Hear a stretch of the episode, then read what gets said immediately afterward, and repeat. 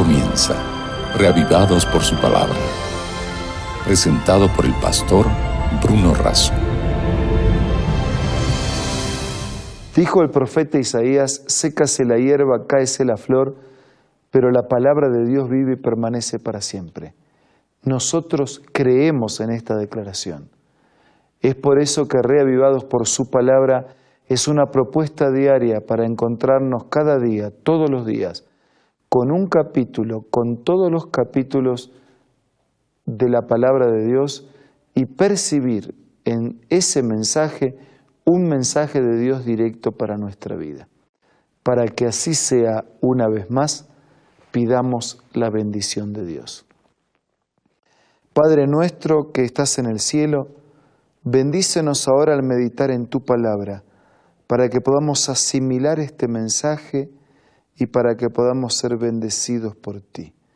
Lo pedimos en el nombre de Jesús. Amén. Como ustedes saben, nos dedicamos cada día sistemáticamente a un capítulo de la Biblia. Hoy nos concentramos en el capítulo 26 del segundo libro de Crónicas. Si usted tiene Biblia, recurra a ellas y acompáñenos en la lectura. Y si no tiene, entre en contacto con nosotros para que podamos hacerle llegar gratuitamente un ejemplar de las Sagradas Escrituras. El capítulo 26 nos habla del reinado de Usías, tiempos buenos y tiempos malos. ¿Dónde estuvo la diferencia?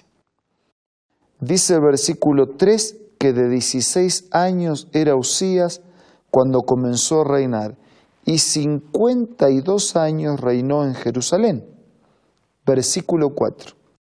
Hizo lo recto ante los ojos de Dios conforme a todas las cosas que había hecho Amasías su padre. Persistió en buscar a Dios en los días de Zacarías. O sea, hizo lo recto. ¿Por qué hizo lo recto? No solo porque buscó a Dios, sino porque persistió, perseveró, o sea, la búsqueda de, Dios como una acción permanente. Eh, Zacarías era entendido en visiones de Dios y en esos días en que buscó a Jehová le prosperó. O sea, Zacarías recibía las visiones de Dios, ellos escuchaban la palabra de Dios, seguían la palabra de Dios y entonces eran prosperados dice que salió y peleó contra los filisteos, que derribó los muros, eh, obtuvo victorias. Dios le dio ayuda contra los filisteos, dice el versículo 7, contra los árabes, contra los amonitas.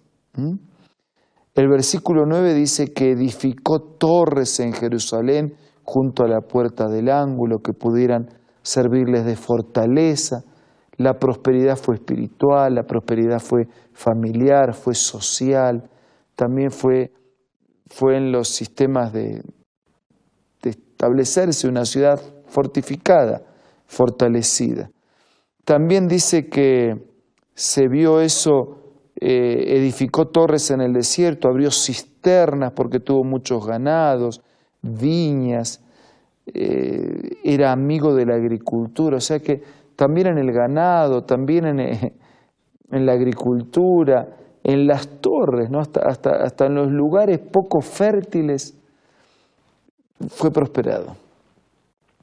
Dice versículo 11 que tuvo un ejército de guerreros, dice que el versículo 14 que tuvo herramientas para el ejército, dice el versículo 15 que en Jerusalén hubo máquinas inventadas por ingenieros para que estuvieran en las torres y en los baluartes, para arrojar flechas, para arrojar piedras. Dice versículo 15 que su fama se extendió lejos porque fue ayudado maravillosamente hasta hacerse poderoso. Tiempos buenos. Ahora analicemos los tiempos malos versículo 16. Pero cuando se hizo fuerte, su corazón se enalteció para su ruina porque se rebeló contra Dios,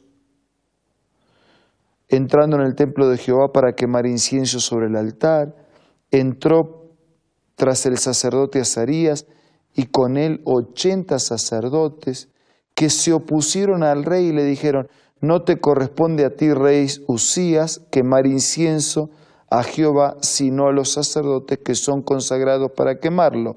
Sal del santuario porque has pecado y tú no tienes derecho a la gloria que viene de Dios Jehová. Interesante. Los tiempos bien cuando, cuando hizo lo recto, cuando perseveró en buscar a Dios, cuando hizo lo correcto, cuando el culto estaba centrado en Dios.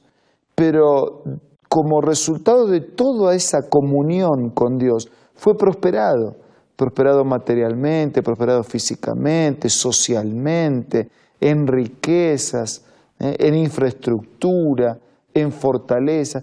Cuando fue prosperado, ¿qué pasó? Se sintió grande, poderoso. Lo que hice, no, no es lo que él hizo, es lo que hizo la bendición de Dios. Lo que él hizo fue buscar a Dios. Dios dio la prosperidad, pero ahora pensó que la prosperidad venía de él. Y como la prosperidad venía de él, entonces se puso a hacer, se llenó su corazón de soberbia, se enalteció considerando su poder y ocupó el lugar de los sacerdotes, se puso a hacer lo que no era de él, profanó ese lugar y ese trabajo santo especial de los sacerdotes. Tanto que los sacerdotes vinieron al rey para decirle eso no te corresponde, eso no es tuyo.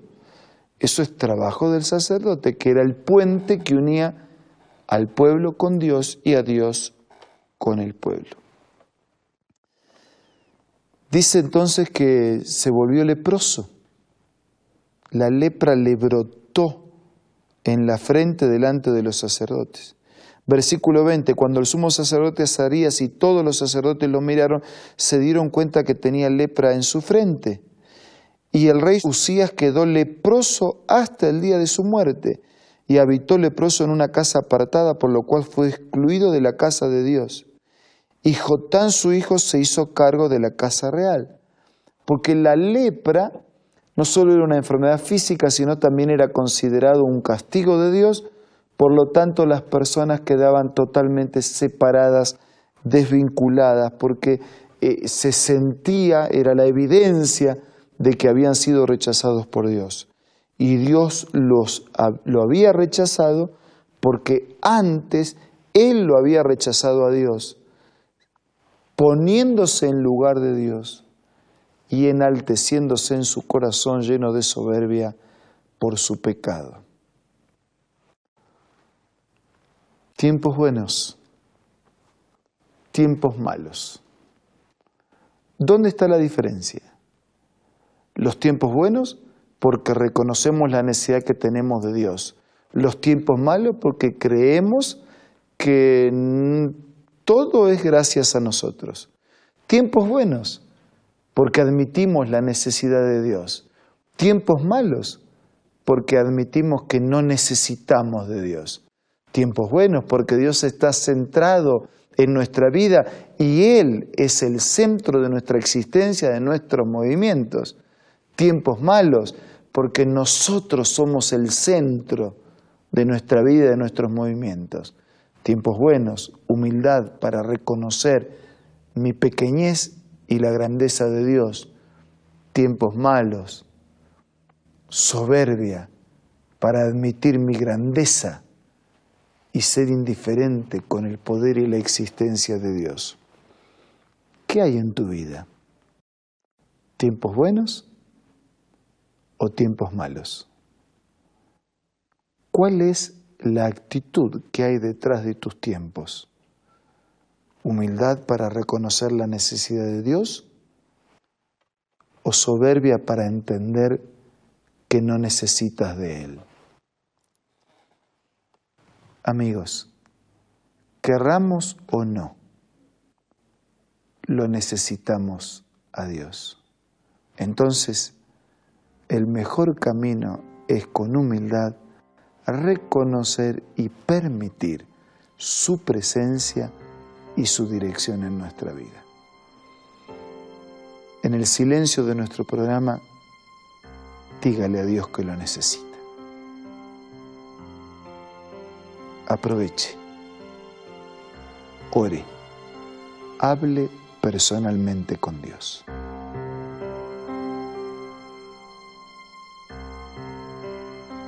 Gracias Señor porque a través de tu palabra nos muestras que los buenos tiempos son aquellos en los que humildemente reconocemos diaria y permanentemente que te necesitamos. Quita nuestra soberbia, indiferencia, rebeldía y danos una actitud humilde, como para reconocer la necesidad que tenemos de ti y permitir que tu presencia nos dirija siempre. Bendice a nuestros queridos amigos. Llénanos a todos con tu gracia. Te lo pido y te lo agradezco todo en el nombre de Jesús, nuestro Señor y Salvador. Amén. Muchas gracias amigos por acompañarnos hoy. Reciban nuestro abrazo, pero sobre todo el abrazo de Dios. Nos reencontramos mañana para seguir siendo reavivados por su palabra.